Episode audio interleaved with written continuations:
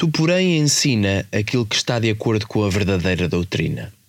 Ensina aos mais velhos a serem moderados, respeitáveis, prudentes e firmes na fé, no amor e na paciência. Leitura bíblica em Tito, capítulo 2, versículos 1 e 2. Neste segundo capítulo do livro de Tito, podemos ver que os homens mais velhos deveriam ser exímios na fé, no amor e na paciência. Não nos faz isto lembrar outro versículo acerca de fé, amor e. Agora existem três coisas: fé, esperança e amor. Mas a mais importante é o amor. Passagem de 1 Coríntios 13, 13. Se a fé e o amor estão presentes nos dois versículos, as únicas variantes são as palavras paciência e esperança.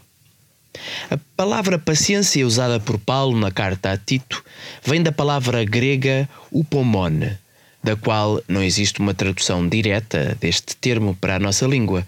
Ainda assim, ela é usada para designar paciência e perseverança, etimologicamente designa a capacidade de resistir a condições adversas. É por isso que a palavra paciência está intimamente ligada com a palavra esperança, como vemos em Romanos 5. Mais ainda, nós sentimos alegria nos nossos sofrimentos, porque o sofrimento produz a perseverança, a perseverança provoca a firmeza de caráter nas dificuldades e a firmeza produz a esperança. Esta esperança não nos engana, porque Deus encheu-nos o coração com o seu amor por meio do Espírito Santo que é dom de Deus. Romanos 5, versículos 3 a 5.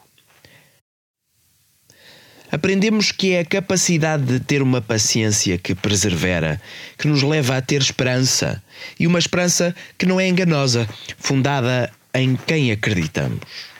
O desafio para nós é ser capaz de transformar uma espera morosa, desgastante e cansativa numa espera em que ficamos cada vez mais firmes nas promessas de Deus, cada vez mais seguros de que Ele está a ouvir, cada vez mais fortes no interior e capazes de resistir às condições desfavoráveis e, no fim, sabermos que vamos conseguir. Um devocional de André Silva.